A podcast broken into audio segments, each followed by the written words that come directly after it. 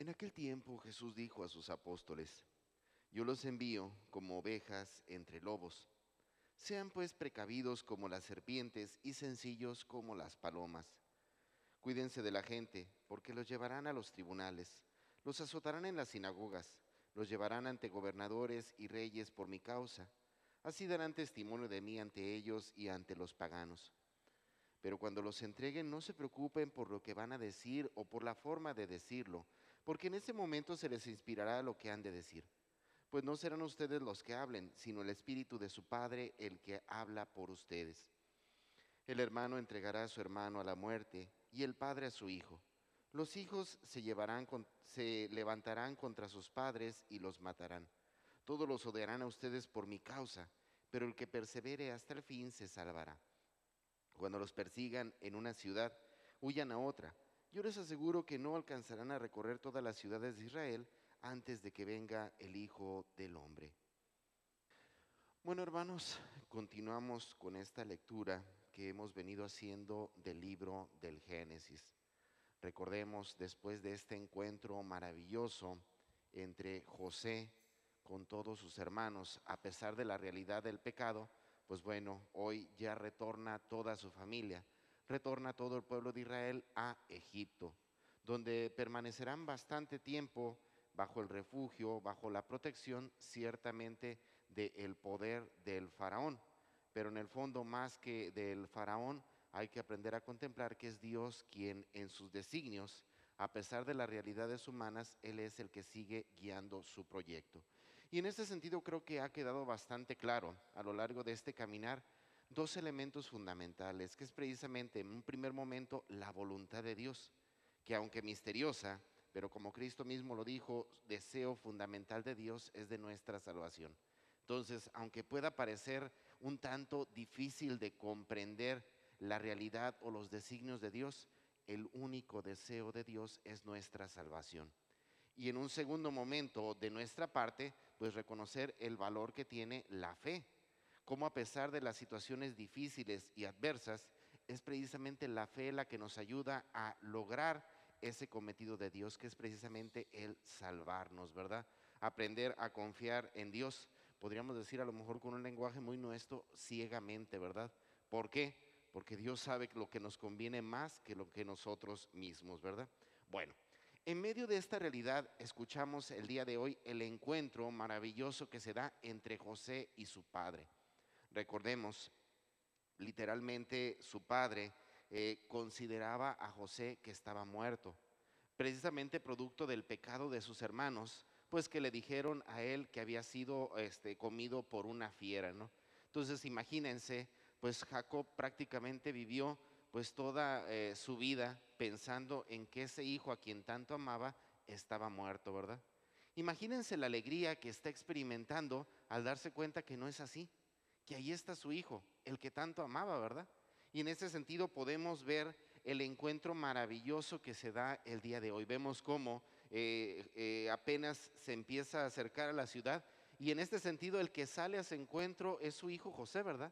sale a su encuentro y nos dice que se dan un fuerte abrazo, el cual pues ciertamente nos hace pensar en la realidad o en la imagen del hijo pródigo, ¿verdad?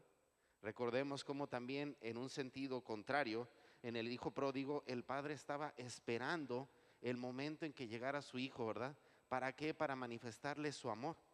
Si nos fijamos bien, tienen un gran parecido ambos pasajes. ¿Por qué? Porque ambos surgen de la realidad del pecado.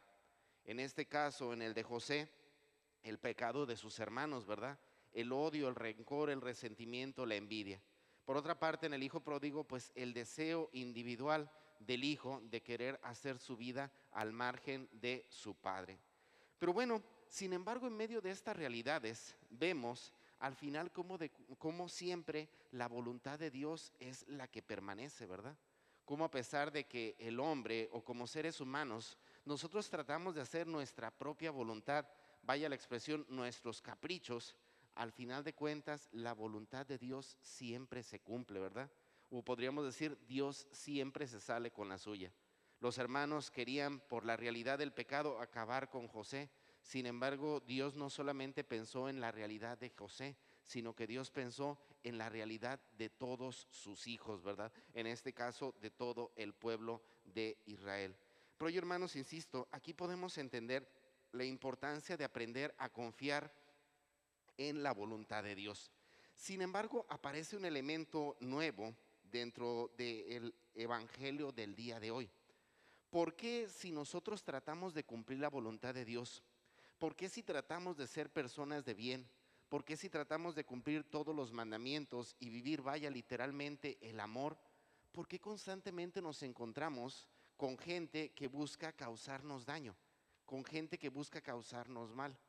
¿Por qué constantemente, vaya, en vez de, en vez de que pareciera ser que Dios acomode las cosas para cumplir su voluntad, pareciera ser que las dificulta? Pareciera ser que cada vez es más difícil ser fiel a la voluntad de Dios. Y es aquí donde, insisto hermanos, aparece un elemento nuevo, ¿verdad? Y es el hecho de entender que así como nosotros tratamos de trabajar para el cumplimiento del reino para la realización del reino, también hay quienes trabajan para la realización del antirreino, si así lo quisiéramos decir, ¿verdad? También en este sentido tenemos que reconocer que hay gente que obra no precisamente el bien, sino de que trata de hacer el mal. Y en ese sentido siempre buscarán hacernos caer, siempre buscarán hacernos tropezar, siempre buscarán que cometamos algún error o alguna falta o simplemente buscarán dificultarnos el camino. ¿Y esto por qué? Bueno, hermanos, porque seamos conscientes, el Evangelio es completamente contrario con lo que el mundo nos presenta, ¿verdad? En este sentido, cuando nosotros tratamos de vivir con fidelidad el reino de Dios, pues nos daremos cuenta que ese reino es completamente contrario con lo que el mundo eh, desea hacer del ser humano, con lo que el mundo desea de ser cada uno de nosotros. Por ello, insisto, hermanos, pero como iglesia, cuando buscamos vivir el Evangelio, somos como una piedra en el zapato para el mundo, ¿verdad? Una molestia, una incomodidad, algo que siempre estará dando lata pero más que dando lata es buscando recordar la esencia del ser humano, que es precisamente la dignidad de ser hijos de Dios. Por ello, hermanos, en medio de estas dificultades, no perdamos de vista que no estamos solos. Cristo mismo lo ha dicho, si a ustedes los han, digo, si a mí me han perseguido, a ustedes también los perseguirán, es una realidad. El tratar de vivir el Evangelio implica incomodidad para el mundo y en este sentido implica pues ciertamente que el mundo tratará de hacernos la vida difícil. Sin embargo, hermanos, no perdamos de vista una realidad que constantemente les he dicho a lo largo de estos días. Al final de cuentas, nosotros no, somos ciudadanos de este mundo, sino ciudadanos del reino de los cielos. Entonces, ¿a quién deseamos o con quién deseamos agradar? ¿Con quién deseamos verdaderamente ser fiel? a este mundo o al mundo o al reino de Dios. Bueno, hermanos, pues pidamos a Dios en medio de estas dificultades que nos ayude a permanecer en la fidelidad, buscando cumplir la voluntad de Dios. Es verdad, a veces nos encontraremos con muchas situaciones difíciles, pero seamos conscientes, el deseo de Dios es nuestra salvación.